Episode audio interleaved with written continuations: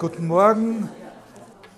Ich, äh, ich habe in der letzten Woche vor Ostern dann noch ein zweites nach dem Schelling und ein bisschen ausführlicheres und auch ganz anders gelagertes Beispiel dafür gezeigt, wie eben in der Philosophie ein immanentes, aus der Philosophie selbst kommendes Interesse an der Kunst artikuliert sein kann oder wie eben wie das bei Schelling ist in der Kunst, sich eine Dynamik erfüllt, die in der Philosophie als solcher schon besteht. Bei Deleuze ist das insofern ein bisschen anders als die Kunst da, der Anstoß äh, für die Begriffsbildung ist. Aber man darf nicht vergessen, dass Kunst für ihn wirklich den gleichen Anspruch auf produktives Denken machen kann wie die Philosophie auf kreatives Denken machen kann, wie die Philosophie und wie die, wie die Wissenschaft.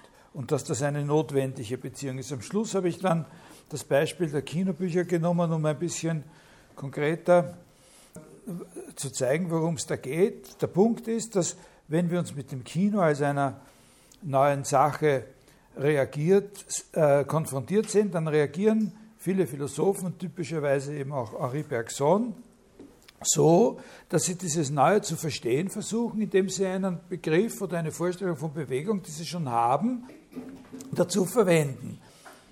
Deleuze sagt, die wahre Bedeutung des Kinos besteht aber, erfasst man aber nur, wenn man in der genau entgegengesetzten Richtung denkt, nämlich, dass die unmittelbare Erfahrung, die man im Kino macht, das Denken in Bewegung äh, versetzt und diesen konkreten Anstoß muss die Philosophie als einen äußeren Anstoß aufnehmen können, um ihr Denken sozusagen selbst in Bewegung äh, bringen zu lassen. Und das ist die eigentliche Bewegung, um die es da geht. Sich zur Bildung neuer Begriffe zwingen lassen.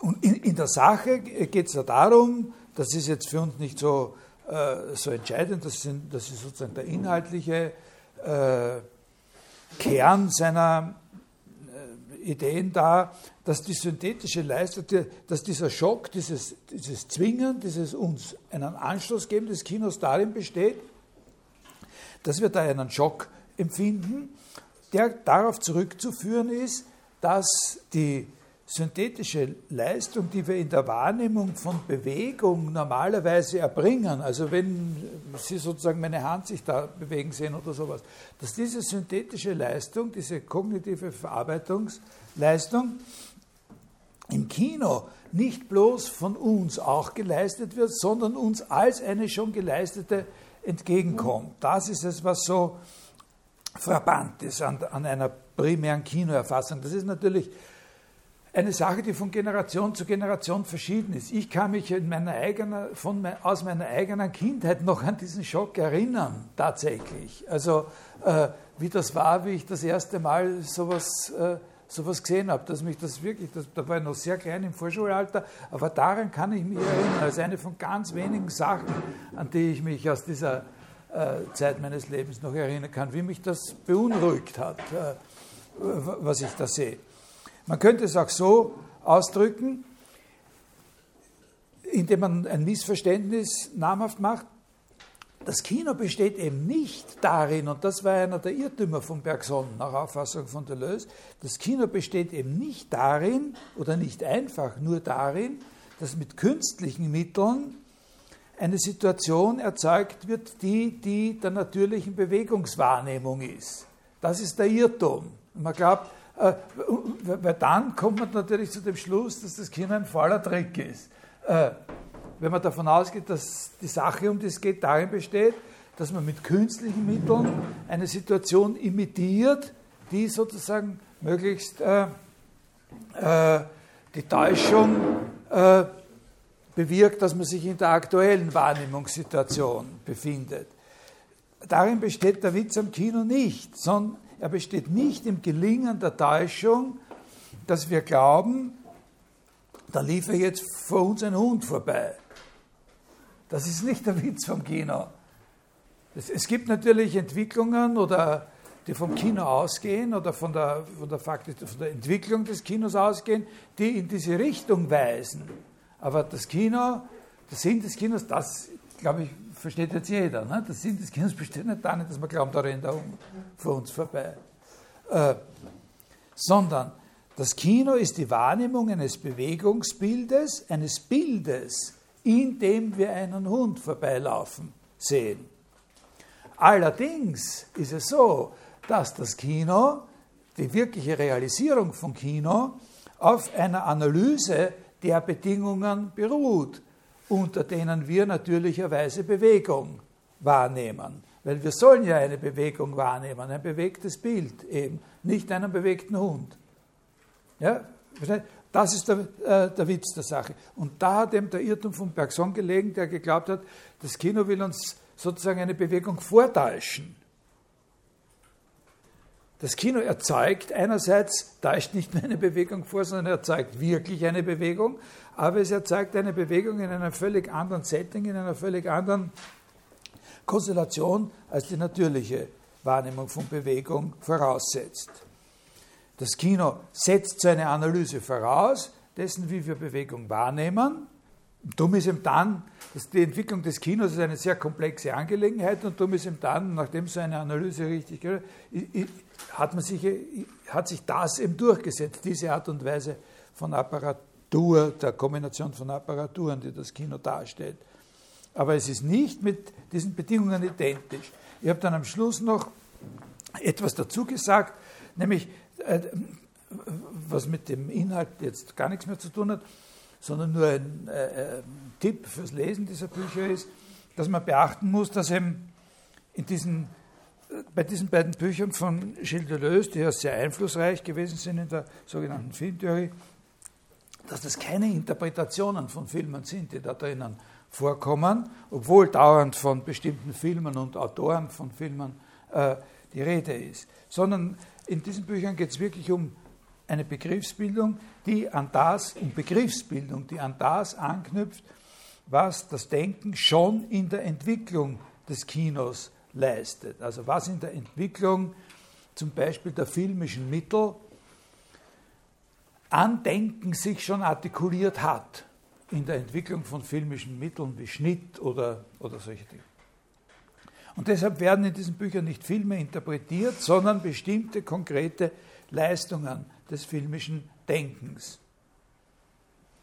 Interpretation wäre aber natürlich auch eine der Modalitäten, mit denen Theorie, vor allem auch Philosophie, sich in der Kunst engagiert und natürlich auch in der Auseinandersetzung mit dem Film.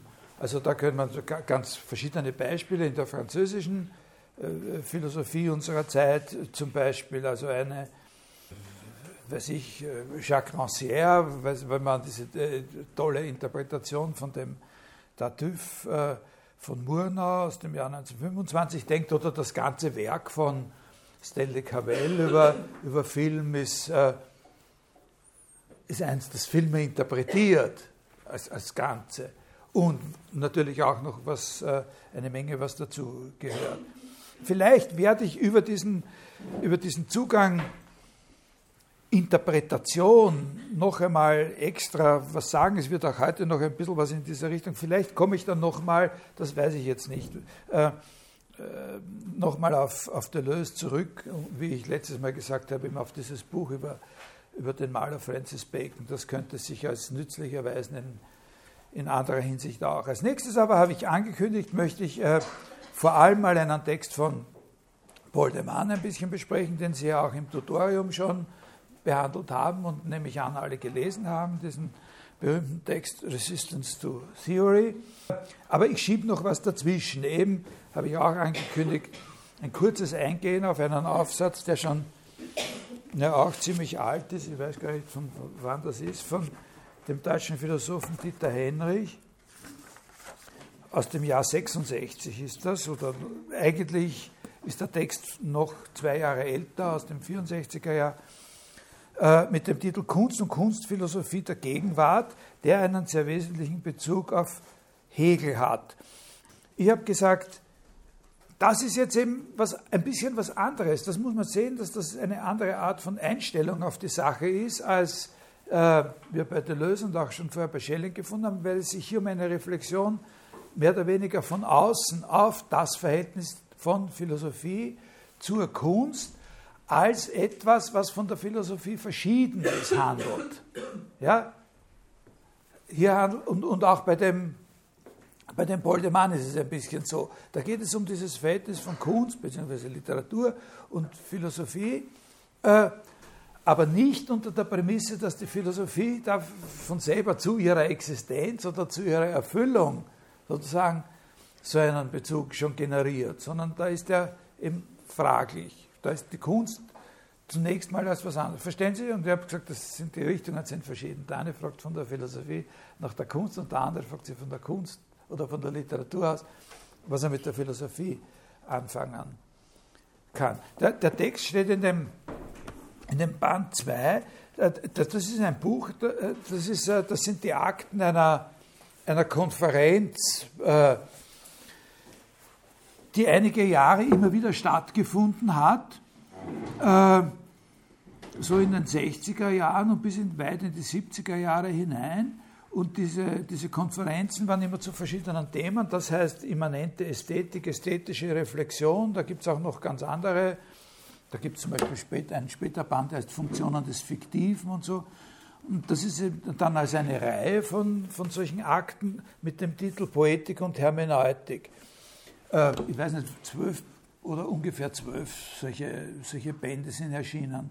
Wenn man sich für philosophische Ästhetik interessiert, ist das ein unglaublicher Schatz, diese zwölf Bände. Das sind wirklich immer fantastisch interessante Diskussionen von den wichtigsten und besten Leuten, die auf den Gebieten damals im deutschen Sprachraum, aber auch außerhalb des deutschen Sprachraums äh, äh, gearbeitet haben. Also das sind dann Philosophen, Kunstwissenschaftler, Historiker, Literaturwissenschaftler und, und so weiter, die da Texte vorgestellt haben bei diesen Kolloquien und dann auch noch diskutiert haben. Also man sieht dann auch immer dann noch, äh, noch ein äh, wenn, also weiß ich, da zum Beispiel sind Sachen von Siegfried Krakauer, äh, von Karl-Heinz Stierle, von Taubes, von Henrich, von Hans Blumenberg, Wolfgang Iser und so. Also das sind wirklich die Spitzenleute, die es da äh, gegeben hat. Das ist nur so ein Tipp, nicht? Das, das ist eine echte Fundgrube, da zahlt sich aus, auch wenn man gar keinen bestimmten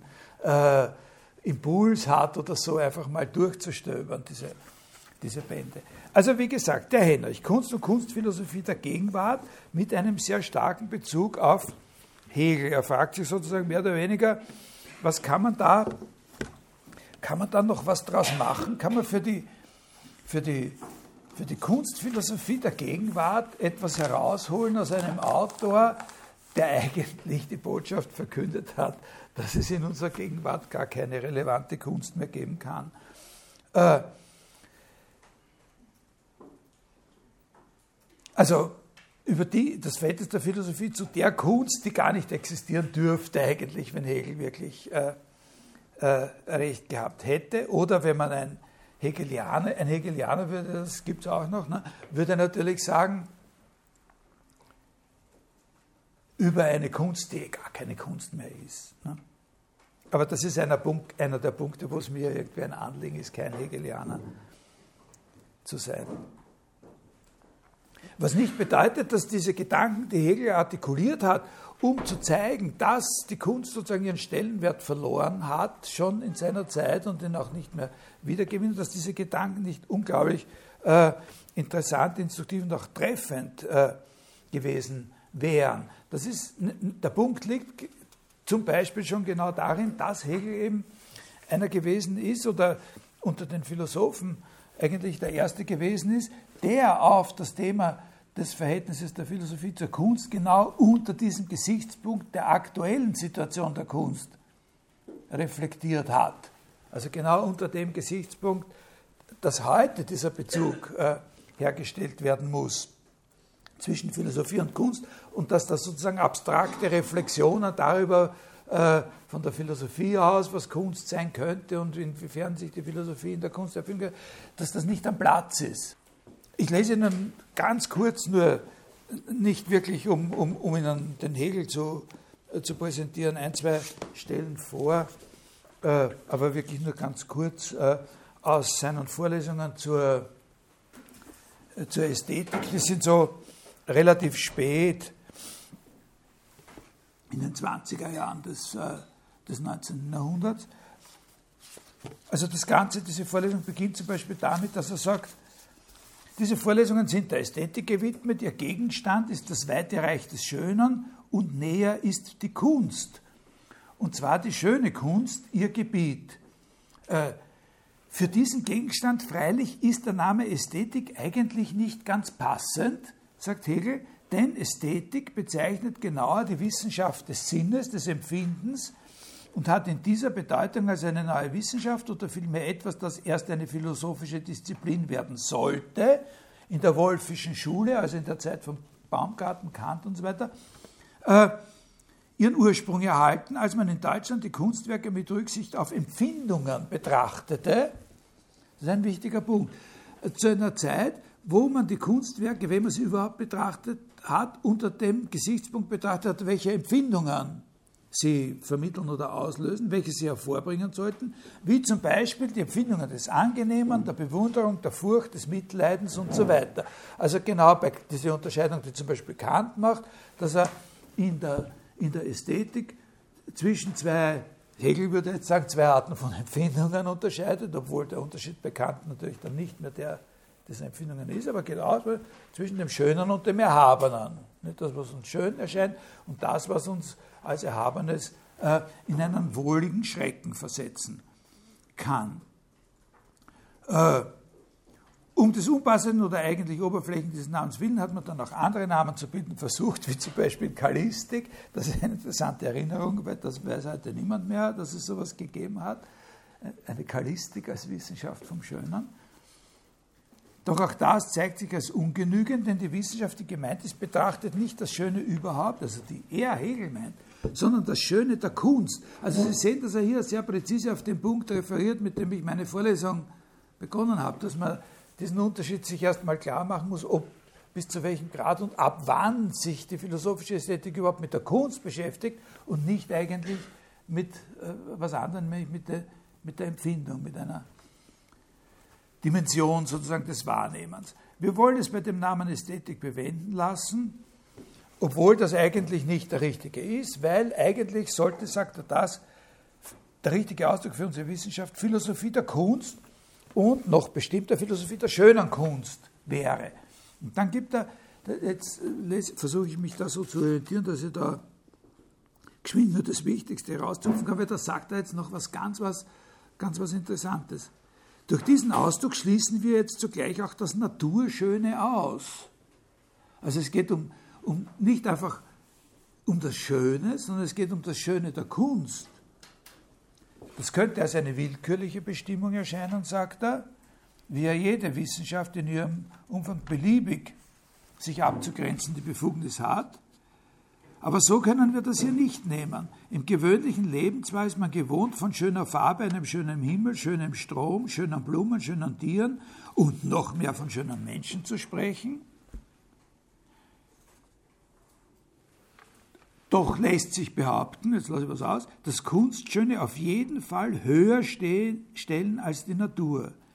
Denn die Kunstschönheit ist aus dem, das ist jetzt ein interessantes Argument, denn die Kunstschönheit ist die aus dem Geist geborene und wiedergeborene Schönheit und um so viel der Geist und seine Produktionen höher steht als die Natur und ihre Erscheinungen, um so viel ist auch das Kunstschöne höher als die Schönheit der Natur.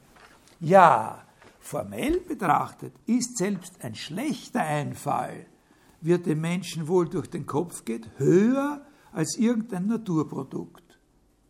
Also eine schlechte, sozusagen künstlerische Idee ist noch immer höher zu werten als ein wirklich überwältigender, toller Anblick von Naturschönheit. Ja, weil auch in dem schlechten Einfall noch immer die Produktivität, die Initiative sozusagen des Geistes äh, erfasst werden kann, auch wenn es schief geht.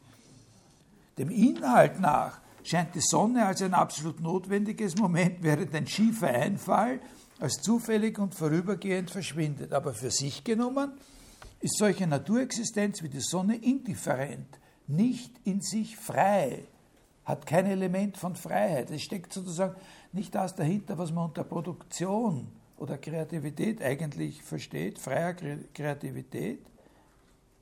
Und betrachten wir die Sonne und, und, und so weiter im Zusammenhang ihrer Naturnotwendigkeit mit anderem, so betrachten wir sie nicht für sich und somit auch nicht als schön. Also das ist ein, ein interessanter äh, Gesichtspunkt. Da sieht man, aus welcher Perspektive das, das angelegt wird, dass das schon aus einer Perspektive angelegt ist, in der jetzt zunächst mal das Schöne als solches relativ auf etwas anderes betrachtet wird, nämlich relativ auf diesen Unterschied zwischen Freiheit die sozusagen nur geistige Kreativität sein kann und diesen Unterschied von, äh, von Naturnotwendigkeit und, und, und, und, bloßer Notwendigkeit. Darauf wird das schon mal äh, relativiert. Und dann macht er noch einmal diesen Unterschied zwischen äh, dem Schönen überhaupt und der, äh, und der Kunst. Und dann, jetzt weiß ich nicht, ob ich Ihnen diese Stelle da jetzt nochmal vorlesen, nein, das versuche ich jetzt mal so ohne, Vorlesen. Äh, und das muss man sehen, das ist ein Gedanke, der spielt eine Rolle für seine Theorie vom, und muss man unter Anführungszeichen nehmen, Ende der Kunst. Was, was, was Hegel mit dem Ende der Kunst meint, ist nicht, dass es ab jetzt keine Kunst mehr geben wird, sondern nur mehr Blunder, Kitsch und Blödsinn.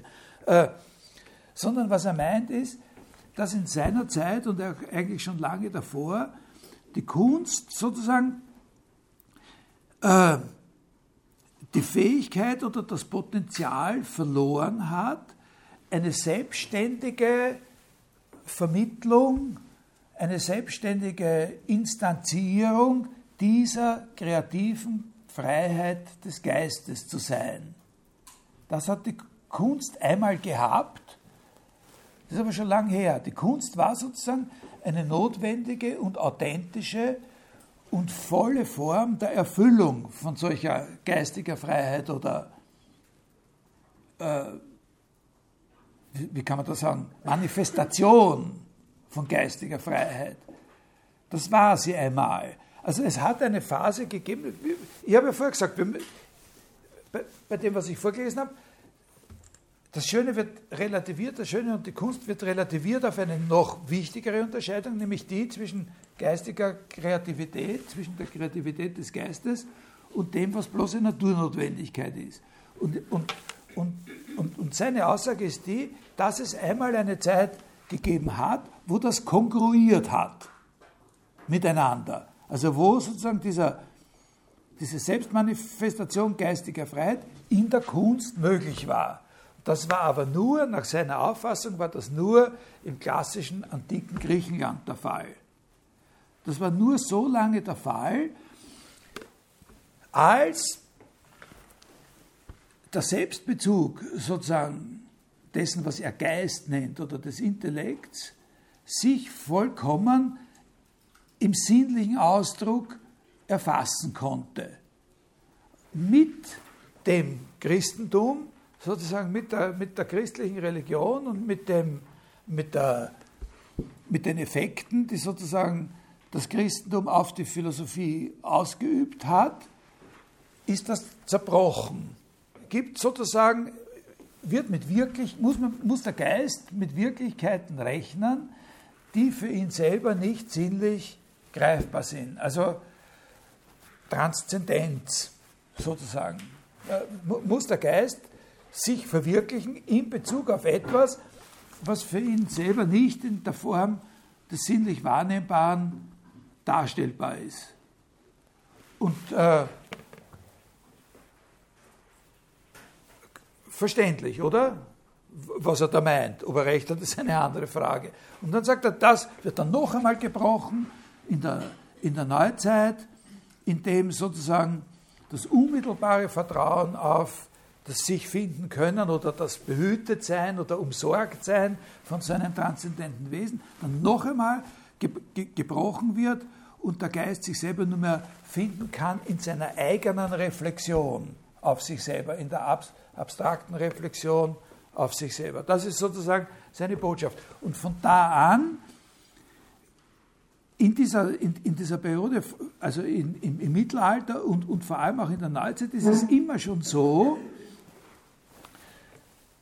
dass die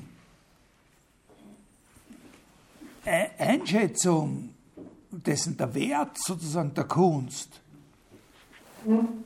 immer etwas ist, was nicht aus sich selbst heraus oder immanent festgestellt werden kann. Also es gibt sozusagen zwar noch die Kunst, aber die Wahrnehmung dessen, was an der Kunst sozusagen die, die eigentliche kreative Leistung ist, setzt jetzt im Unterschied zum klassischen Griechenland immer voraus, dass Kunst sozusagen in einem bestimmten Horizont betrachtet wird. Als, äh, also nicht selber sozusagen im, im Kunstwerk selber nicht ein Bezug sozusagen des kreativen Denkens auf sich selber geregelt wird. Das Kunstwerk sozusagen diese Autonomie nicht mehr hat, dass, dass in ihm selber sozusagen, wenn wir es wahrnehmen oder aufnehmen, wenn wir es verstehen, dass wir sozusagen seine Grenzen nicht überschreiten brauchen, ja? um sozusagen das, was es uns über uns sagt oder zu verstehen. Sondern wir müssen, es muss immer schon überschritten sein. Es muss gesehen werden in einem Horizont, den es selber nicht mehr kontrolliert. Das ist sozusagen seine Idee. Ne? Und daher seine äh, seine Diagnose, die Diagnose Hegels jetzt, ab, spätestens ab der Romantik oder ab seiner Zeit, meint er, ist völlig klar, dass der Genuss des Kunstwerks, den wir noch immer haben können, äh, so quasi immer nur parasitär ist gegenüber etwas, was wir schon kapiert haben müssen, woanders her, woanders her verstanden haben müssen. Ja? Das ist sozusagen eigentlich der Kern dieser Hegelischen These vom äh, vom Ende der Kunst. Ne? Das heißt nicht, dass es die Kunst nicht mehr gibt, aber sozusagen wir können noch Gefallen finden an den Sachen. Also wenn man es überspitzt ausdrückt, dass er gerochen hat, dass, äh, dass zum Beispiel, was, wenn man das heute sagen würde, die Grenze zwischen Kunst und Design oder der Kunst und irgendwelchen anderen Sachen, die uns gefallen oder angenehm sind, nicht mehr stabil ist. Nicht? Dass wir immer sozusagen einen anderen Horizont machen. Ja, ja, genau, das ist richtig. Genau, das ist eine gute, das ist eine gute Sache, denn das, was weiß ich, aber das soll sagen, äh, zeigt uns äh, irgendwas zeigt uns irgendwelche gesellschaftlich relevante Verwerfungen. Das wäre so eine, eine, typische Sache. Die Kunst, toll, das ist ein progressives Kunstwerk, weil das macht uns aufmerksam auf Verwerfungen in der Grundstruktur unserer Gesellschaft. Progressiv und, und, und, und, und, so weiter. Das würde sagen, ja, ja, okay, aber wir verstehen das nur, weil wir eben schon einen Bezug auf, oder weil wir eine Kenntnis haben oder ein Gespür haben für das, was wir in der Reflexion auf unsere Gesellschaft über sie wissen können.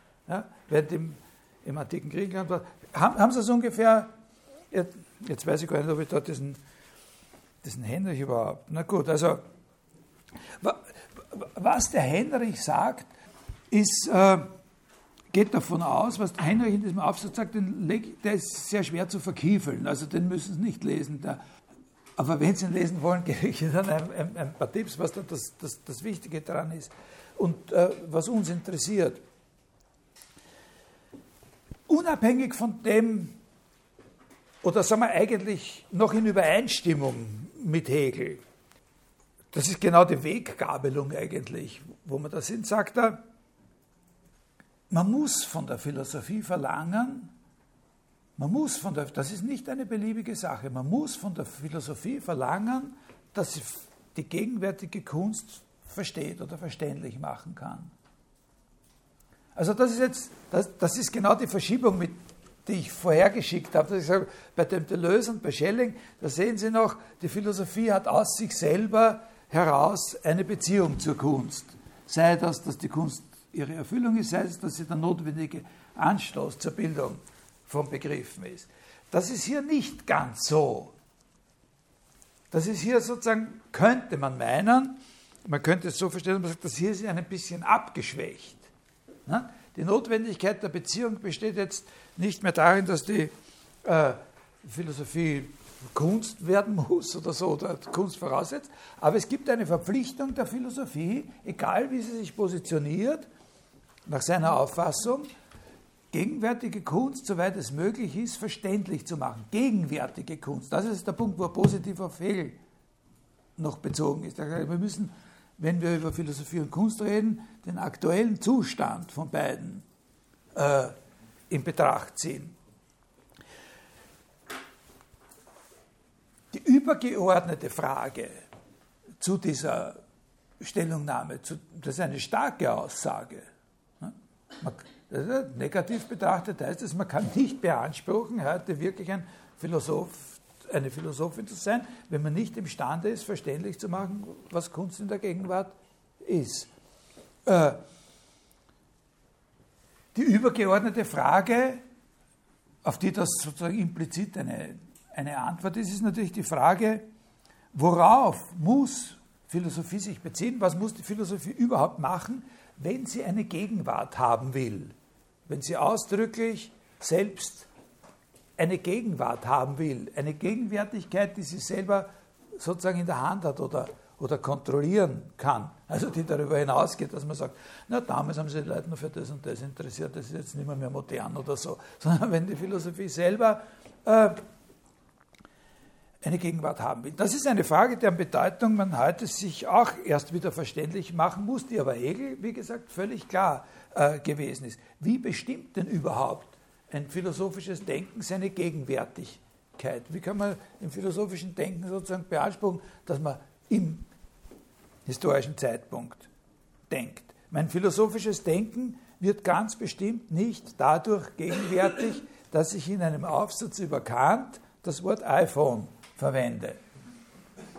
Also es gibt solche, solche Versuche. Also äh, wie, wie, heißt dieses Buch? Das ist ja ganz drollig. Das ist übrigens ein Autor, der, äh, der, der für uns sehr interessant wäre, der, äh,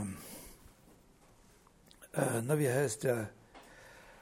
Äh, also jedenfalls hat er ein Buch geschrieben, ist ein Italiener, der hat ein Buch geschrieben, das heißt äh, Goodbye Kant. Äh,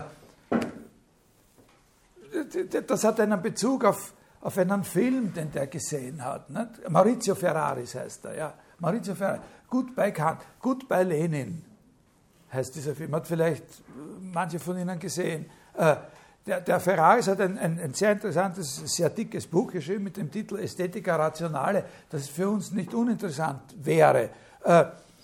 Äh, da hat er dieses kleine Kantbüchlein gut bei Kant und das ist von vorn bis hinten sozusagen ein Versuch, sozusagen sein Denken gegenwärtig zu machen oder auch das Denken von Kant jetzt gegenwärtig zu machen mit solchen Tricks, wie das das Wort iPhone vorkommt. Das geht nicht.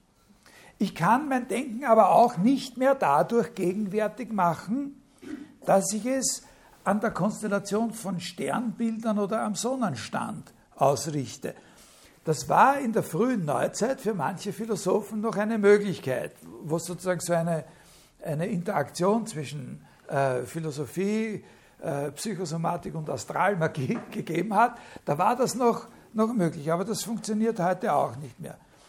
Eine positive Antwort auf die Frage, wie kann ich mein Denken gegenwärtig machen, das ist gar nicht so leicht äh, zu finden. Ein Weg wäre, das mit der Frage, nach dem Begriff des Modernen zu, äh, äh, zu kombinieren. Aber wir will jetzt gar nicht auf eine positive Antwort hinaus, sondern eben mit dem Henrich auf ein Beurteilungskriterium. Woran würden, was würden wir denn als ein Kriterium dafür ansehen, dass eine Philosophie sich als in ihrer Zeit situiert verstehen kann? Und da gibt er eben die Antwort, eine Sache, die es auf jeden Fall können müsste, wäre ein Denken zu verstehen, das sich selbst auch als gegenwärtig versteht. Und das heißt eben, ein, ein Teil davon wäre, gegenwärtige Kunst zu, äh, zu verstehen. Ich glaube, das ist ein, ein, äh, ein, wichtiger, äh, ein wichtiger Gedanke überhaupt. Ne? Und dann spricht er halt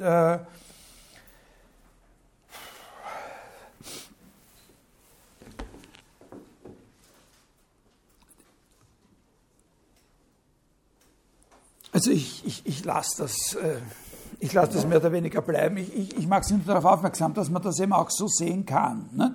Mit so quasi so einer Reflexion von außen, wo diese organische Beziehung nicht mehr besteht, sondern wo es um eine Interpretation, eine Verstehensbeziehung geht. Verstehen, was mit der, mit der Kunst los ist. Und eine Sache, mit der er quasi jetzt an das äh, negative, an die negative Diagnose Hegels anschließt, so quasi, um noch was daraus zu machen, ist, dass er sagt, äh, ein philosophisches Verständnis von gegenwärtiger Kunst muss davon ausgehen, muss es sozusagen zu einem Positivum machen, dass das, also das Kunst sozusagen muss, muss von der Hegelischen Diagnose ausgehen, dass Kunst eben nicht mehr autonom sozusagen eine, äh, eine Darstellung der Situation des Geistes des Denkens in der Wirklichkeit leisten kann, dass sie das nicht mehr kann, sondern dass sie da immer so einen weiteren Horizont hat. Und dann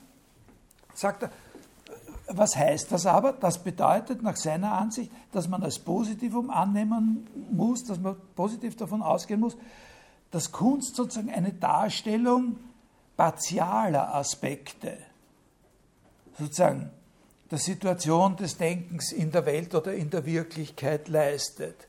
Man muss diese Partialität, Kunst ist, ist nie sozusagen, in, in, die moderne Kunst ist nie für sich allein sozusagen eine Vermittlung des Denkens mit der, mit der Wirklichkeit.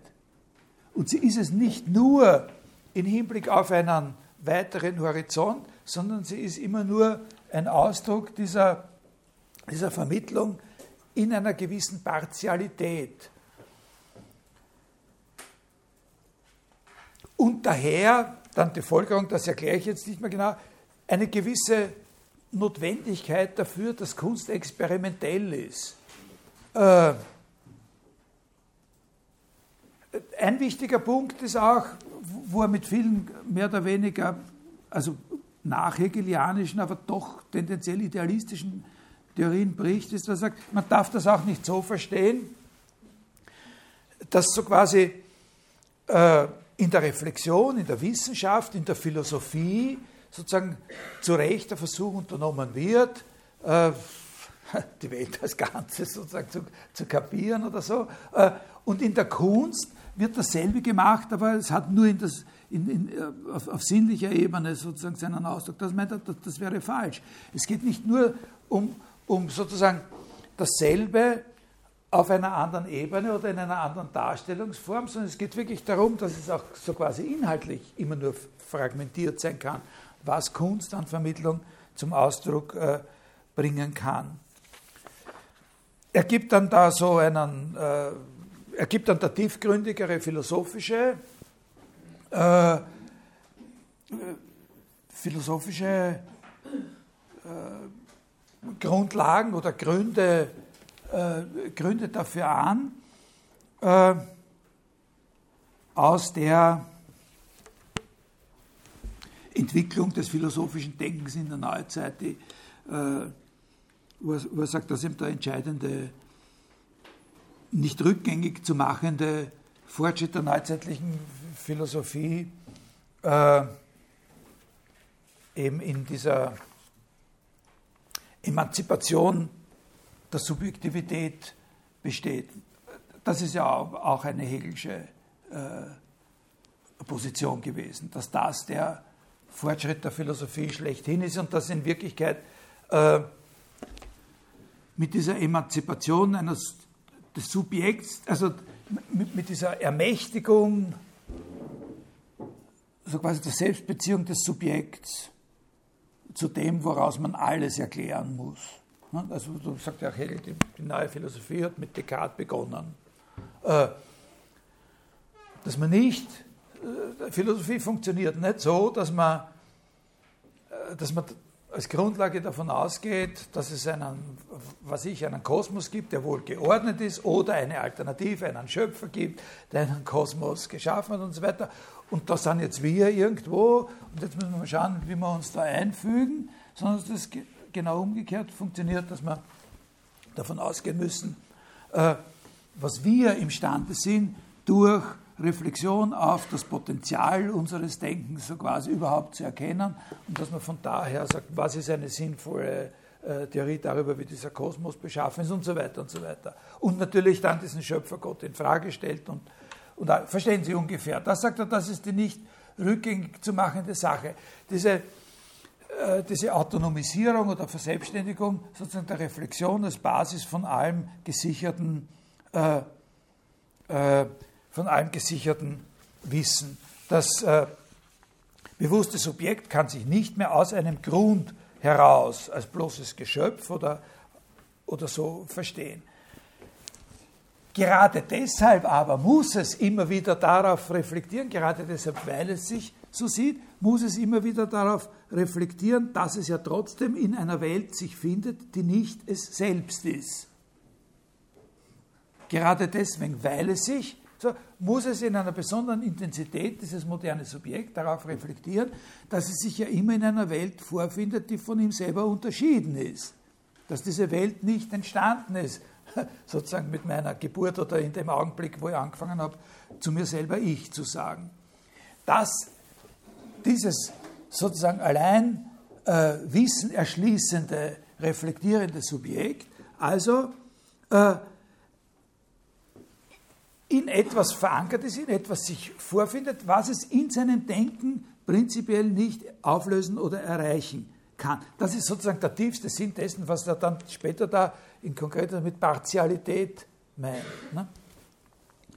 Nie seiner selbst ganz mächtig, seiner eigenen Wirklichkeit ja, ist es nie ganz mächtig. Äh, da ist natürlich dann philosophiegeschichtlich sehr interessant, dass äh, äh,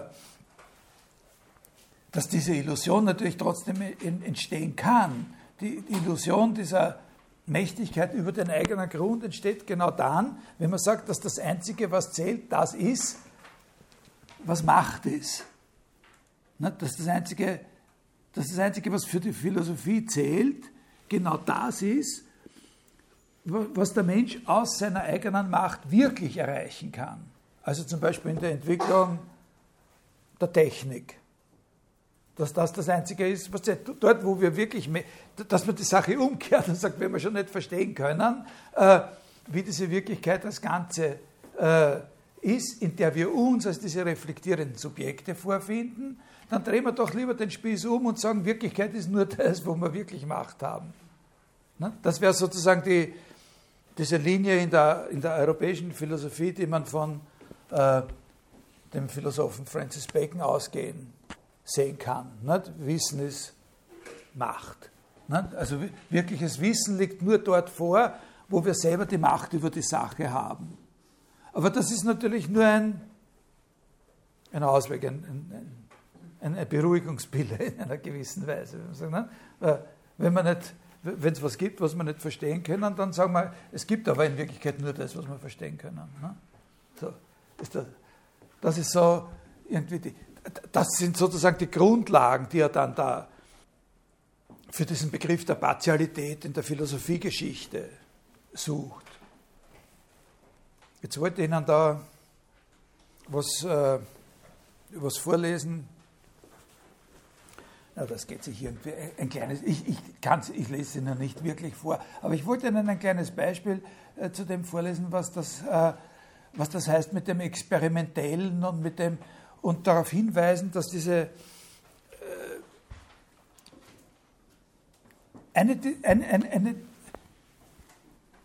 was dieses Experimentelle eigentlich bedeutet, Partialität und, äh, und, das Experimentelle der modernen Kunst und dass die moderne Kunst sozusagen in sich selber auch äh, so ein Element der Reflexion immer haben muss nach seiner Auffassung. Und das wollte ich Ihnen ein bisschen, äh, das wollte ich in die Nähe rücken zu einem Gedanken von Gilles Deleuze, der, den diskutieren wir jetzt nicht in, in, in Breite, aber der, der, der sehr, äh, sehr markant ist, der sagt, in Wirklichkeit da, wenn man schon über Kunst im Allgemeinen redet und sagt, was ist das eigentlich, dann würde er vorschlagen, Kunst ist das Erfinden von Problemen. Kunst, die Kunst besteht darin, Probleme zu erfinden. Kunst besteht nicht darin, Probleme zu lösen, sondern Kunst ist das Erfinden von Problemen. Und da gibt es eben dieses wunderbare Beispiel, weil, damit man mal. Aber ich glaube, die Lös verweist ihm einmal auf diese eine Sache, das ist so eine berühmte Stelle bei. Äh, äh, diese berühmte Stelle in dem Malloy von Samuel Beckett mit den Steinen. Kennen Sie das? Äh, also ich lese es Ihnen nicht vor. Es ist aber wichtig zu wissen, dass es eine Sache ist, die über relativ viele Seiten dahin geht.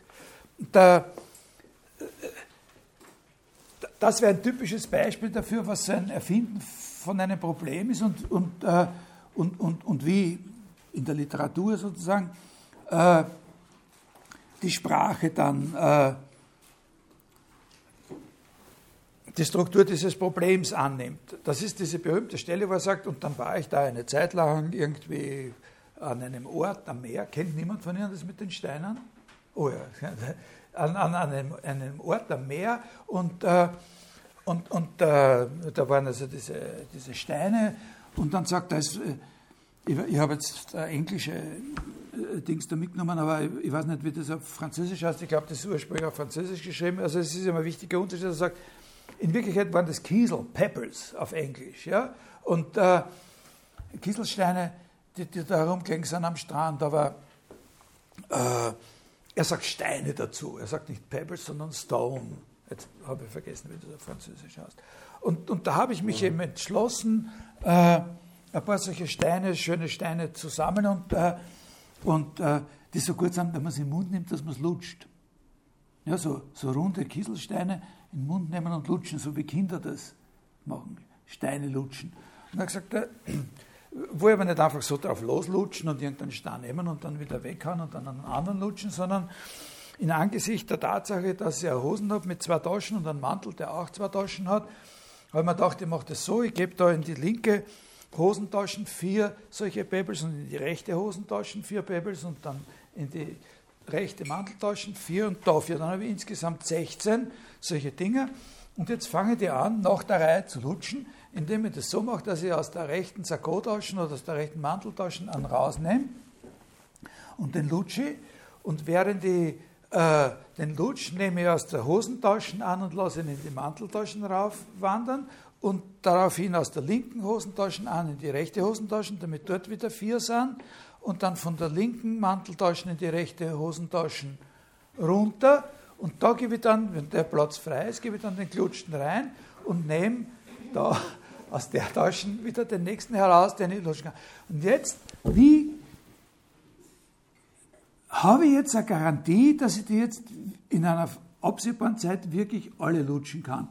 Und, äh, und da kommt er als erstes drauf, äh, dass er überhaupt keine hat, sondern dass leicht möglich ist, dass er eigentlich von diesen 16 Steinen immer nur dieselben vier lutscht. Das, und dann fängt er an, darauf nachzudenken, das sind aber schon drei Seiten Beschreibung vergangen, dann fängt er an, darüber nachzudenken, äh, was er da für Systeme finden kann. Und da kommt er dann auf ein System, wo er zum Beispiel äh, die eine Taschen ganz leer macht und, äh, und sagt zweimal fünf und einmal sechs in die anderen drei Taschen verteilt. Und da kann er dann die Wahrscheinlichkeit sehr stark erhöhen, dass er äh, und, und da macht er sich dann den Einwand, dass das aber eigentlich in einer gewissen Weise zwar dazu führen könnte, irgendwie, dass er einmal ein System hat, wo er tatsächlich immer alle 16 hintereinander lutschen kann, aber dass das eigentlich nicht das ist, was er will, dass das sozusagen seinen Sinn für Symmetrie, von dem er das Ganze ausgeht, dass da überall vier sind, stört, dass ihn das körperlich sozusagen irritiert und so weiter und so weiter. Also das ist sozusagen ein, ein Fall dafür, wie man ein Problem, äh, wie ein Problem, und, und man muss natürlich den Text lesen, um weil es ist ja ein literarischer Text und nicht die Beschreibung sozusagen eines Spiels, das Sie jetzt spielen sollen. Sie sollen ja jetzt nicht irgendwo hinfahren und, und solche Steine sammeln und das machen Sie uns in den Beckett lesen. Ne? Also, äh, wie, wie, die Sprache sozusagen dann in diese Bewegung, in so eine Bewegung des Austauschs äh, kommt, ne? von, von, diesen Taschen und so weiter. Na gut, das, das war nur so. Äh, Jetzt sage ich was, jetzt habe ich so ein bisschen mehr als eine halbe Stunde Zeit, das ist eh nicht viel, aber jetzt sage ich ein bisschen was über diese Geschichte von dem Moldemann. Haben Sie es wirklich alle gelesen? Also bei dem Henrich hat man eben jetzt gesehen, Philosophie hat kein, äh, da wird nicht vorausgesetzt, dass es eine organische Notwendigkeit gibt, die die Philosophie zur Kunst drängt oder wie sie von, aber es gibt eine Notwendigkeit, die Kunst zu verstehen. Ne? Und jetzt haben wir bei dem Boldemann sozusagen die, die umgekehrte Fragestellung. Was ist an diesem Text wichtig? Haben Sie es alle gelesen? Ja, Sie haben es alle. Sehr gut. Keine Gegenstimme. Was ist da wichtig? Also ich glaube eben, was wichtig ist, ist vor allem die Problematisierung des Begriffs Ästhetik. Und zwar die Problematisierung genau sozusagen der philosophischen und äh, der philosophischen Assoziationen, der philosophischen Implikationen in den Begriff Ästhetik. Und die Botschaft ist eigentlich die, dass wir da eine Vorstellung von Theoriebildung allerhöchster Differenziertheit sehen, oder angestrebt wird auf dem Gebiet der literarischen Ästhetik, die gerade eben nicht von vornherein philosophisch geprägt ist oder auf eine philosophische Einsicht zusteuert. Ich habe gesagt, ich sage Ihnen ein bisschen was, das wird jetzt nicht so wirklich gehen. Ich versuche Ihnen ein bisschen sozusagen mit Ihnen gemeinsam das richtig gehend zu lesen. Aber sagen wir so, ich würde mal den Text, sind Sie einverstanden, ich würde sagen, in drei Teile würde ich das zerlegen. Diesen Text, wenn ich ein Referat darüber halten sollte. Ich halte so ein kleines, so etwas ähnliches wie ein kleines Referat über den Text, ne? so für das Pro-Seminar. Äh, eine Art von Einleitung, die ist relativ kurz, in der hat die Situation skizziert, in die der Text eingreifen soll oder muss man ja sagen sollte. Und wo auch eine gewisse begriffliche Orientierung gegeben wird. Das betrifft den ganz allgemeinen Zusammenhang. Da gibt es ein paar so allgemeine Grundzüge, wie er den Zusammenhang sieht zwischen Literatur, Literaturwissenschaft und Literaturtheorie. Das ist mal sehr wichtig, dass man da sieht, dass er solche Unterschiede macht ne? zwischen der Literatur, der Literaturwissenschaft und der Literaturtheorie, Literary Theory. Dann ein zweiter Teil, in dem er erklärt, was in der gegenwärtigen Situation der Widerstand gegen Literaturtheorie ist oder der Widerstand gegen Theorie in der Literaturwissenschaft. Das, in diesem zweiten Teil beschreibt er das relativ, also er beschreibt eine quasi polemische Situation. Ne? Wogegen dieser Widerstand sich richtet, versucht er dort ein bisschen zu erklären. Und dann gibt es einen dritten Teil, in dem wir dann tatsächlich auch einen gewissen Eindruck bekommen von seiner eigenen Vorstellung davon, was Literaturtheorie sein könnte oder was die Theorie in der Literaturwissenschaft sein könnte oder sein sollte. Äh, und zwar auf dem Weg einer Beschreibung der Spannungen, die in diesem Gebiet bestehen. Also der, diese zwei Hauptteile unterscheiden sich dadurch, dass zuerst mal eine quasi polemische Situation beschrieben wird, in der Literaturwissenschaft ein Problem mit der Theorie bekommen kann und dann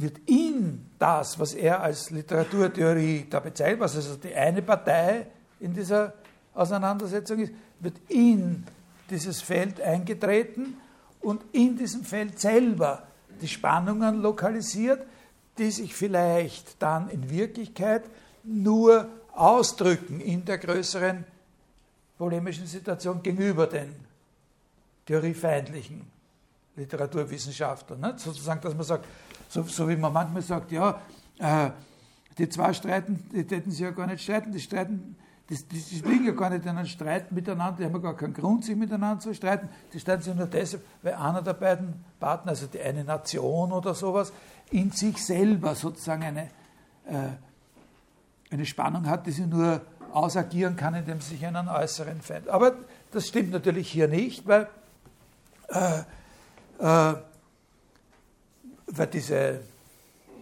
diese polemische Situation zumindest damals und auch heute ja in Wirklichkeit noch äh, faktisch besteht. In Wirklichkeit äh, äh,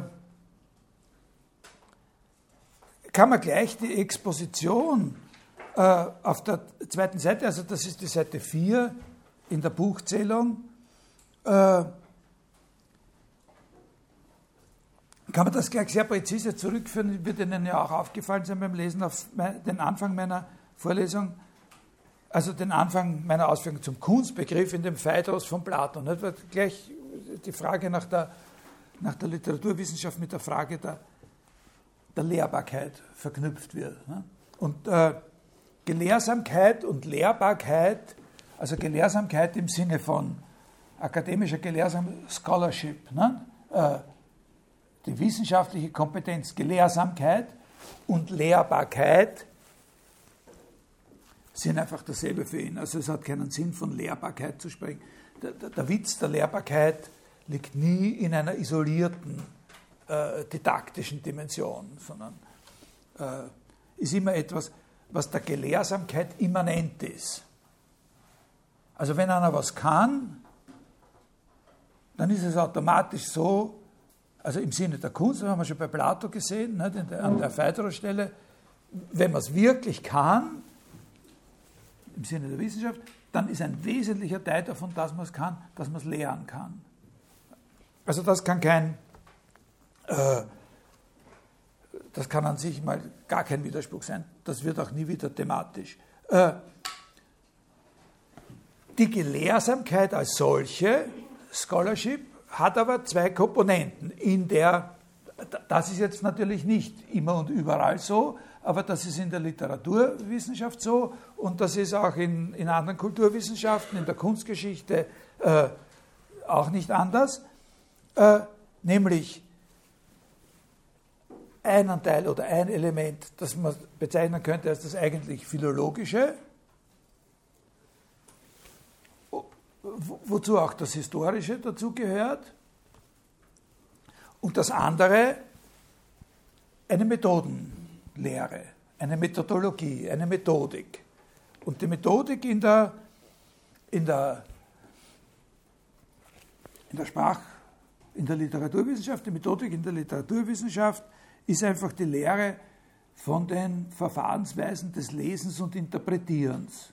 Wobei dann der Unterschied zwischen Lesen im Speziellen und dem Begriff des Interpretierens im Allgemeinen dann eine sehr große Rolle spielen wird. Also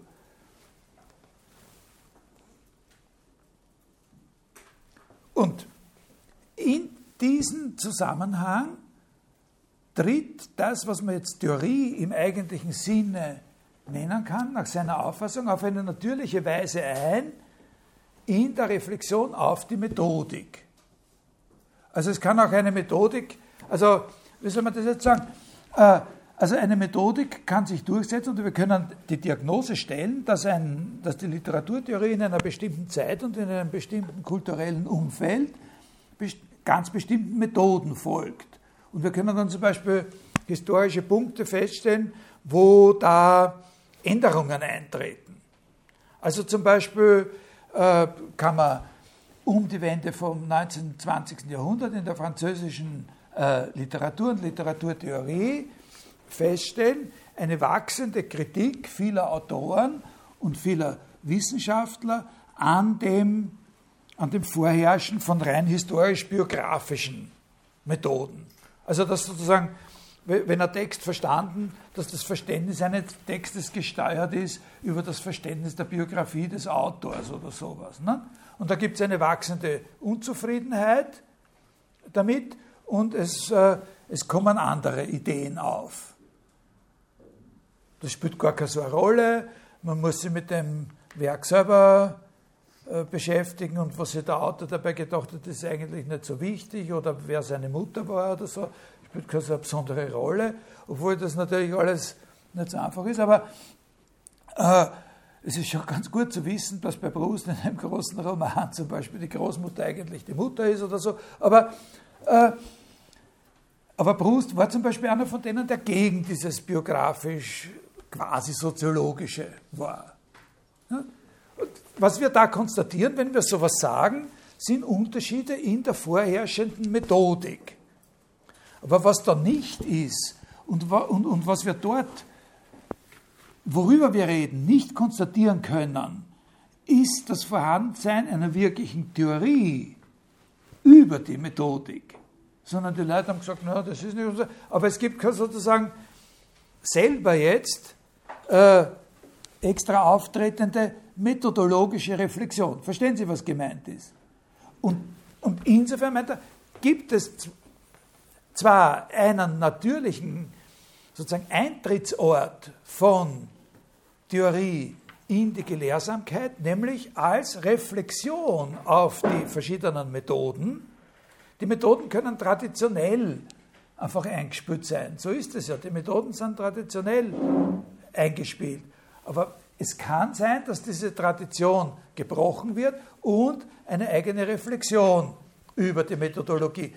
Und, und so gibt es einen natürlichen Eintrittsort. Aber der Witz ist, dass die Theorie selber sozusagen nicht etwas ist, dass Theorie nicht etwas ist, was von vornherein in, in, in dieser Form in dieser Einteilung der Gelehrsamkeit.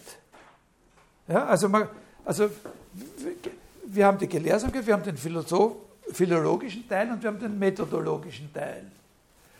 Und die, hier kann Theorie sozusagen eintreten und hier wird Theoriebildung relevant. Kann auch importiert werden, könnte man sagen. Aber es ist nicht auf jeden Fall in dieser Einteilung der Gelehrsamkeit selber schon der Platz vorgesehen, dass, dass die Methodik auch reflektiert werden muss. Ja, haben Sie das kapiert? Und, und, und, und so sagt er, im Grunde ist eigentlich alles so in diesem Bild, das ist die Exposition ganz am Anfang, ne, ist eigentlich alles in Ordnung. Picobello können alle miteinander zufrieden sein. Wann fangen sie an, unzufrieden zu sein? Wann entsteht Unzufriedenheit? Das ist der Übergang zu dem zweiten Teil, wo dann diese polemische Situation. Ne? Wo, wo das zu greifen beginnt, warum gibt es Widerstände gegen das Eintritt, warum gibt es in, in der Kunstgeschichte, in der Literaturwissenschaft Widerstände gegen das Eintreten von Theorie in die Methodenlehre. Diese Unzufriedenheit entsteht genau dann, wenn es äh, Inkongruenzen gibt, äh, zwischen den, wie er sagt, Methoden des Interpretierens, Methoden des Verstehens und Lesens und dem Wissen, das mit diesen Methoden zugänglich gemacht werden kann. Das ist ein, an diesem Punkt ist äh, nicht so völlig klar, was er eigentlich meint. Ne? Also wenn, wenn da Inkongruenzen entstehen, die können nämlich auf verschiedene Art und Weisen entstehen. Es ist nicht so völlig klar. Es wird dann im Laufe des Aufsatzes klar, dass er eine bestimmte Art von Entstehung solcher Inkongruenzen im, im, im, Sinn hat. Aber an dieser Stelle ist das nicht völlig klar. Allerdings kann man sich gut, äh, ganz leicht vorstellen, wie es ausschaut, wenn sowas passiert. Das kennen wir alle. Das ist, und er sagt das auch, das Insistieren der, sage ich jetzt, unter Anführungszeichen traditionellen Literaturwissenschaftler darauf, dass die Literatur immer mehr sein wird als jede Theorie, die man über sie aufstellen kann. Und das Werk immer mehr sein wird, viel mehr, was Größeres, was Bedeutenderes, was Wichtigeres sein wird, äh, aber vor allem einfach mehr sein wird als alles, was man aufbieten kann, um es zu verstehen. das ist das, ja, die Leute können über das ist das, was damit darin zum Ausdruck kommt, dass man sagt, ja, die Leute können über die Matthäus-Passion schreiben, was wollen. Und die können das analysieren von vorn bis hinten. dieser unglaubliche Eindruck, wenn man es wirklich hört, das erreichen sie nie. Das ist das, was da, was da gemeint ist. Dieses, dass, dass die, dass die, wenn, das sagen die Leute, die in Wien ins Konzert gehen. Aber wenn die Literaturwissenschaftler selber das sagen, das ist das, was er im, im Sinn hat. Und das sagen ja viele. Äh, das Werk selber übersteigt immer und, und, und das hat er dann ja diese, da hat er dann diese, äh, diese spitze Bemerkung, dass er sagt, ja, aber wenn das so ist, dann wozu überhaupt äh, Methodologie, weil man von vornherein weiß, dass die nie die Wahrheit über, den, über die immanente Wahrheit über den Gegenstand wird aussagen können. Und, und dann äh, beschreibt er ein bisschen diese Situation und sagt, äh, ja, dann beschreibt er ein bisschen diese Situation und sagt, ist Ihnen das, ist Ihnen das überhaupt recht, wenn Ihnen das so... Ja. Äh, dann beschreibt er ein bisschen diese Situation und sagt, äh, äh, wir müssen da unterscheiden, wir, wir, müssen, wir können den Punkt und wir können nicht nur, wir müssen auch den Punkt genau lokalisieren, wo es da wirklich brenzlig geworden ist. Äh, New Criticism. New Criticism ist äh, äh, sozusagen eine Bewegung in der, in der Literatur, in der Literaturkritik im angloamerikanischen Raum im, im, im 20. Jahrhundert, stark inspiriert von der klassischen literarischen englischen Avantgarde, das ist so ein Trend zur immanenten Analyse der Werke, ja, zur immanenten Kritik der Werke. Kümmern wir uns jetzt eben wirklich nicht mehr, mehr so drum, ob der, was das bedeutet, dass der, na, Wasteland, äh, bitte? Ja, dass der, dass der Eliot äh, irgendwann einmal zum Katholizismus konvertiert ist oder so, ist für uns nicht mehr, mehr so interessant. Wir nehmen den Text her und schauen, was er da eigentlich gemacht hat. Was er geschrieben hat. New Criticism. Das bringt sozusagen, und, und, und, und, und, und, und da gibt es natürlich bedeutende äh, quasi theoretische Werke, klassische Autoren, äh, die nicht selber Literaten waren, die nicht selber geschrieben haben, die, die sozusagen die Literaturkritik äh, auf diese Weise betrieben haben. Und er sagt da, da kommt ja, da, da, da gibt es eigentlich nur ein friedliches, da gibt es noch lange Zeit ein friedliches, äh, ein Frieden in diesem Einzug von quasi Theorie und äh,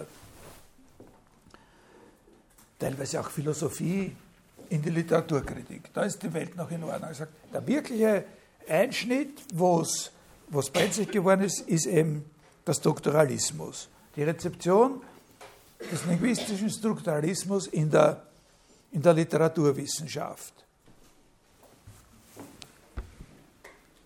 Damit kommt, warum ist das der entscheidende Punkt? Weil dort deutlich sichtbar ist für die Literaturwissenschaftler, dass in der Reflexion auf die Methode Prinzipien geltend gemacht werden, die nicht aus dem die nicht aus dem, aus dem Philosophischen, aus, die sozusagen aus einer, aus, einer aus einer anderen Wissenschaft kommen, mit der man bisher nicht gerechnet hat, nämlich aus der Linguistik. Es gibt schon eine Animosität, also er sagt, äh, man könnte dasselbe Argument natürlich gegen die philosophischen Ideen in, dieser Methodenreflexion geltend machen. Er hat ja, da, da gibt es auch Passagen in diesem Teil, wo er wo er, wo er, wo er selber diese Partei ergreift, nicht? wo er sagt, äh, wir müssen uns davon emanzipieren, äh, wir müssen uns davon emanzipieren, äh, sozusagen zu glauben, dass die Philosophie so eine Dachorganisation ist, von der sich äh, die Künste, die Literatur oder so, wenn sie über sich selber reflektieren, letztlich dann die Grundbegriffe äh, ausborgen müssen. Weil die philosophische Ästhetik in Wirklichkeit, sagt er, immer im Interesse der Philosophie, einer philosophischen Systematik entwickelt äh, worden ist.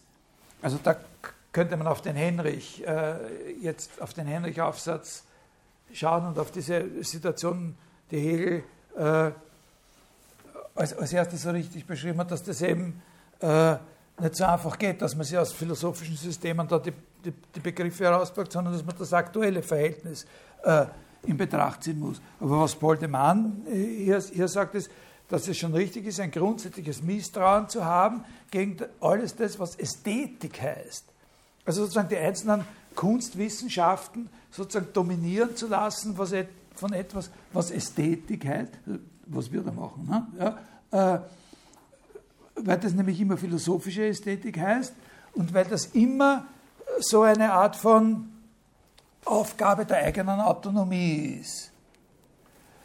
Und da ist jetzt die Situation in den, gegen Ende der 60er und in den 70er Jahren, äh, wo sich die amerikanischen Literaturwissenschaftler für, die, für den Strukturalismus äh, zu interessieren beginnen.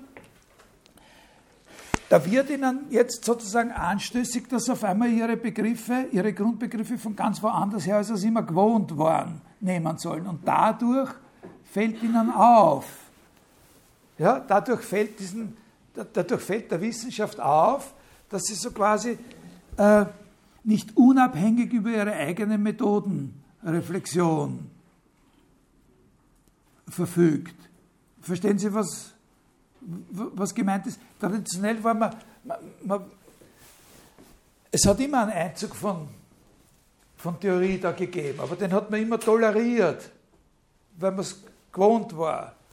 Es hat welche gegeben, die haben mehr in einem hegelianischen Sinn äh, Literatur kritisiert und andere haben es halt irgendwie anders und so weiter. Äh, das ist alles immer, immer ganz gut gegangen. In dem Moment, wo eine Theorie, ein Theorieangebot da war und auch aufgenommen worden ist, das von ganz woanders her war, da ist einem eigentlich erst aufgefallen, dass man immer schon in einer Abhängigkeit von einer anderen Disziplin gewesen ist. Das ist auch ein ganz natürlicher Vorgang. Ne? Wir sind immer in irgendwelchen äh, Abhängigkeiten, die uns nicht bewusst sind.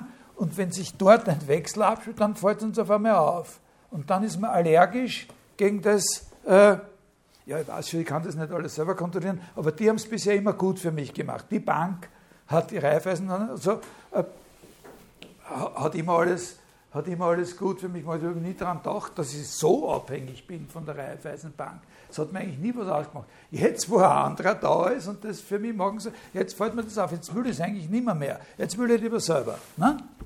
Verstehen Sie?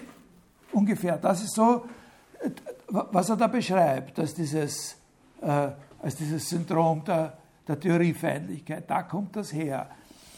Und was ihn äh, und, was, und, und, was er dann jetzt beschreibt, wo es sehr, sehr wichtig ist, dass man sieht, bis zu, wo und, und wie weit er diese da überhaupt wertet.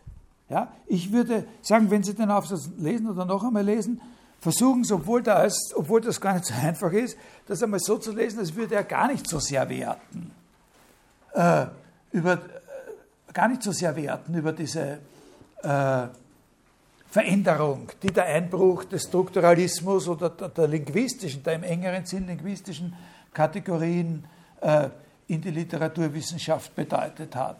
Also wenn man so das erste Mal liest, sagt er, hat man das Gefühl, er, beschreibt es so, da waren diese alten Trotteln, die immer noch äh, irgendeine traditionelle Philosophie verwurstet haben, das nicht mehr, mehr zu dem gepasst hat, was die Literatur eigentlich macht. Und jetzt haben sie sich aufgeregt, weil da was Modernes daherkommt. Ne? Der Roman Jakobson und diese ganzen Leute, die da mit linguistischen zeigen, jetzt müssen wir rechnen lernen als Literaturwissenschaft, das ist so eine Frechheit. Ne? Oder so, ja, äh, oder überhaupt Mathematik lernen, nicht, als Literaturwissenschaftler. Oder Phonetik müssen wir jetzt womöglich gar lernen. Nicht? Und so. Ja, äh, ist aber nicht ganz so. Es ist besser, man, man, versucht ein bisschen gegen diesen Strich so zu lesen, dass er einfach nur beschreibt, was da, äh, was da passiert ist. Er macht natürlich darauf aufmerksam, er macht darauf aufmerksam, ein paar wichtige Punkte, wo da die, äh, wo da die, äh, die Missverständnisse entstehen und wie man sozusagen, wie dann versucht worden ist, das ist recht interessant, wie dann versucht worden ist, äh, von beiden Seiten sozusagen ein Auskommen zu finden mit faulen Kompromissen. Ein, ein, ich, habe jetzt nicht die Zeit, Ihnen das da wirklich. Äh, also ein, ein sehr, sehr wichtiger Punkt ist, ist folgender, wo, wo, wo so ein Missverständnis entsteht, das auch heute noch oft äh, verbreitet wird. Das ist sehr verbreitetes Missverständnis. Natürlich ist es so, wo jetzt in die, in die Literaturtheorie die theoretische Linguistik, wo, also wo für die Literaturtheoretiker auf einmal die theoretische Linguistik interessant wird. Phonologie. Also nicht sozusagen die Selbstverständlichkeit der Bedeutungen, nicht die Selbstverständlichkeit dessen, was die Sache heißt, sondern eine sehr, sehr abstrakte, mathematisch komplexe Theorie äh, über das, was das bloße Material ist, nicht, wie man sagt. Über das, was das bloße Material ist. Der Sprache. Und, und da kann sehr leicht und da ist es ein großer Irrtum, mit dem man sehr leicht hineintappt, auf den er den Finger legt, dass man glaubt, das würde von der Literaturwissenschaft eine Wende zum sinnlich Phänomenalen verlangen. Die beschäftigen sich, das kann man, aber das ist ein fauler Kompromiss. Das, das ist ein Weg, der nirgends hinführt. Das ist nicht der Rückweg sozusagen zu der sinnlichen Präsenz der, der Dichtung. Und, zum, und, und, und, und ein Punkt, der ganz, ganz entscheidend ist, ist, äh, wie die Materialität, welche Rolle sozusagen die Materialität des Zeichens, wie man so sagt, ja, äh, welche Rolle die Materialität des Zeichens im Strukturalismus spielt. Die Materialität des Zeichens ist eben im Strukturalismus nicht die phänomenale Gegebenheit des Schriftzeichens oder des Lautes, den wir produzieren, sondern die Materialität wird ja vom Strukturalismus interpretiert zugleich als die Arbitrarität, als die Willkürlichkeit des Zeichens und was für den Strukturalismus das Entscheidende ist, für die Identität des Zeichens ist ja die Menge der Differenzen, die es zu allen anderen Zeichen hat. Also sind ja nur die Differenzen, es kommt ja nur darauf an, welch, wie viel und welche Differenzen gemacht werden können. Und die eigentliche phänomenale Seite dieses Materials wird in Wirklichkeit, da sagt er, äh, der Strukturalismus besteht im Entleeren der ästhetischen Dimension, nicht im Wiederbefüllen sozusagen mit einer neuen äh, mit einer neuen Sicht des phänomenalen Materials. Also das würde ich Ihnen empfehlen, wenn Sie den Aufsatz lesen, auf das schauen Sie genau. Was ist der Unterschied zwischen phänomenaler Präsenz und Material, wie das der, wie das der Strukturalismus sieht. Für den Strukturalismus ist das Material immer etwas, was in einem System sozusagen nur definiert werden kann. Die Identität des, Buch, des Lautes sowieso, äh, des Kehllautes irgendwas. Die Identität ist nicht allein dadurch gegeben, dass er sich so und so anhört, sondern die ist gegeben in seiner Stellung in einem System von Differenzen, die mit den gegebenen Stimmwerkzeugen überhaupt produziert werden können. Es ist nur dieses System der, der Differenzen, das eine Rolle spielt.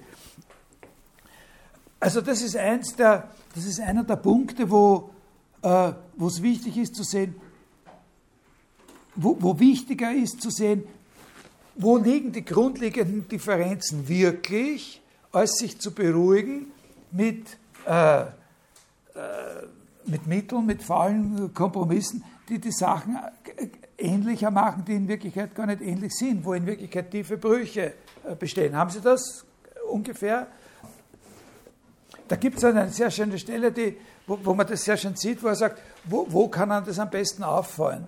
Äh, die Verwechslung, die Verwechslung der Materialität des Signifikanten mit der Materialität oder Phänomenalität des Objekts, mit dem er zu tun hat. Er setzt sich ja dann auch mit den, äh, mit den Lautmalerischen, mit den Theorien des Lautmalerischen und mit dieser Gratilos-Geschichte auseinander. Und und dann gibt es da so einen, einen, sehr interessanten Punkt, der wichtig ist, wo er sagt, äh, gut, so, so, solange wir es mit, äh, mit sinnlich wahrnehmbaren Gegenständen zu tun haben, das ist jetzt ein, solange wir es mit sinnlich wahrnehmbaren Gegenständen zu tun haben, also solange wir es, sagen wir jetzt mal ein blödes Beispiel, sehr verkürzend, vergröbernd, äh, mit Wörtern, die irgendwelche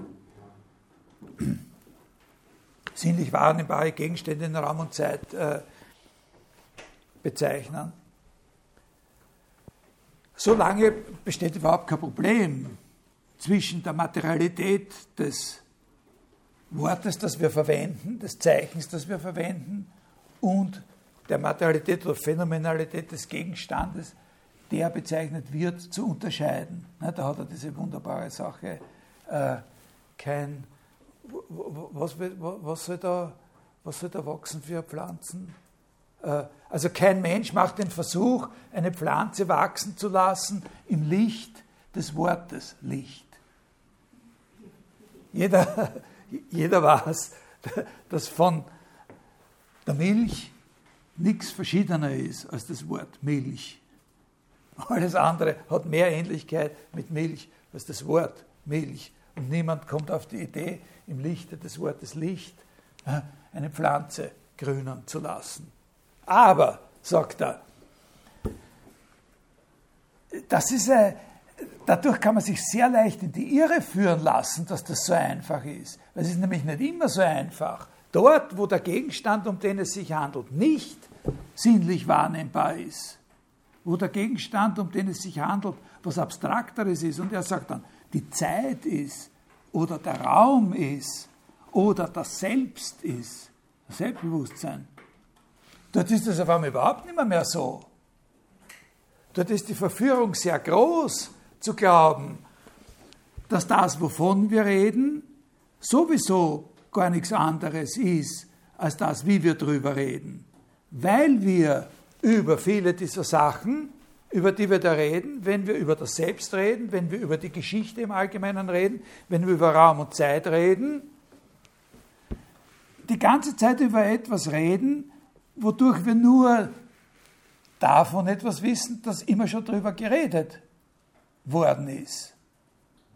Niemand weiß über sich oder hat das Gefühl oder, oder, oder man hat das Gefühl, das, was man über sich selber sagen kann, wäre immer nur etwas, was man sich selber auch schon immer gesagt hat. Man glaubt vielleicht, dass es was gibt, was man nicht sagen kann über sich selber. Das Unaussprechliche oder das Unbewusste oder was man nur mit großer Mühe herausstottern kann über sich selber. Aber, aber das, ist, das ist ein sehr wichtiger Punkt, dass man das sieht. Dass in dem Moment, wo, wo wir äh, über etwas reden, äh, was nicht in Raum und Zeit sozusagen identifizierbar und sinnlich wahrnehmbar ist, es überhaupt nicht mehr, so einfach ist zu unterscheiden zwischen dem Zeichen, mit dem wir darüber reden, und dem, was wir, äh, worüber wir da etwas sagen oder, oder, oder was wir da aussagen. Und der Punkt ist, es ist aber wichtig, also für die Literatur ist es von entscheidender Bedeutung, er meint es ist von entscheidender Bedeutung, dass wir auch dort diesen Unterschied und, und machen können. Jetzt, ich werde nicht fertig damit, aber ein, ein kleines bisschen bleibt mir über für die nächste Woche heute. Nicht? Aber ich, ich mache Schluss mit der, jetzt sind mir zwei Sachen eingefallen, die ich sagen wollte.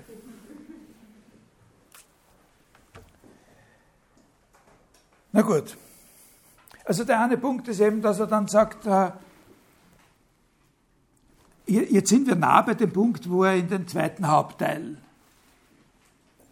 übergeht. Ne? Das ist sozusagen, das gehört noch zur Beschreibung der Missverständnisse, die da bestehen können zwischen den Opponenten gegen die strukturalistische Theorie und den sozusagen Inspirierten, denen, die sich der, vom Strukturalismus inspirieren lassen wollten.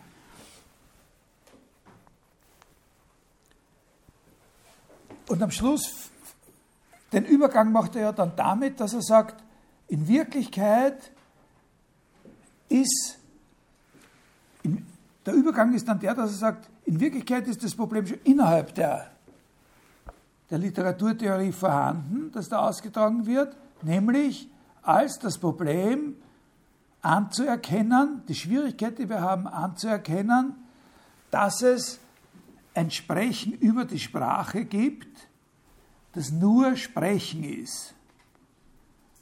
Was uns so schwer fällt, ist, anzuerkennen, dass es etwas über die Sprache gibt, was nur die Sprache selber sagen kann.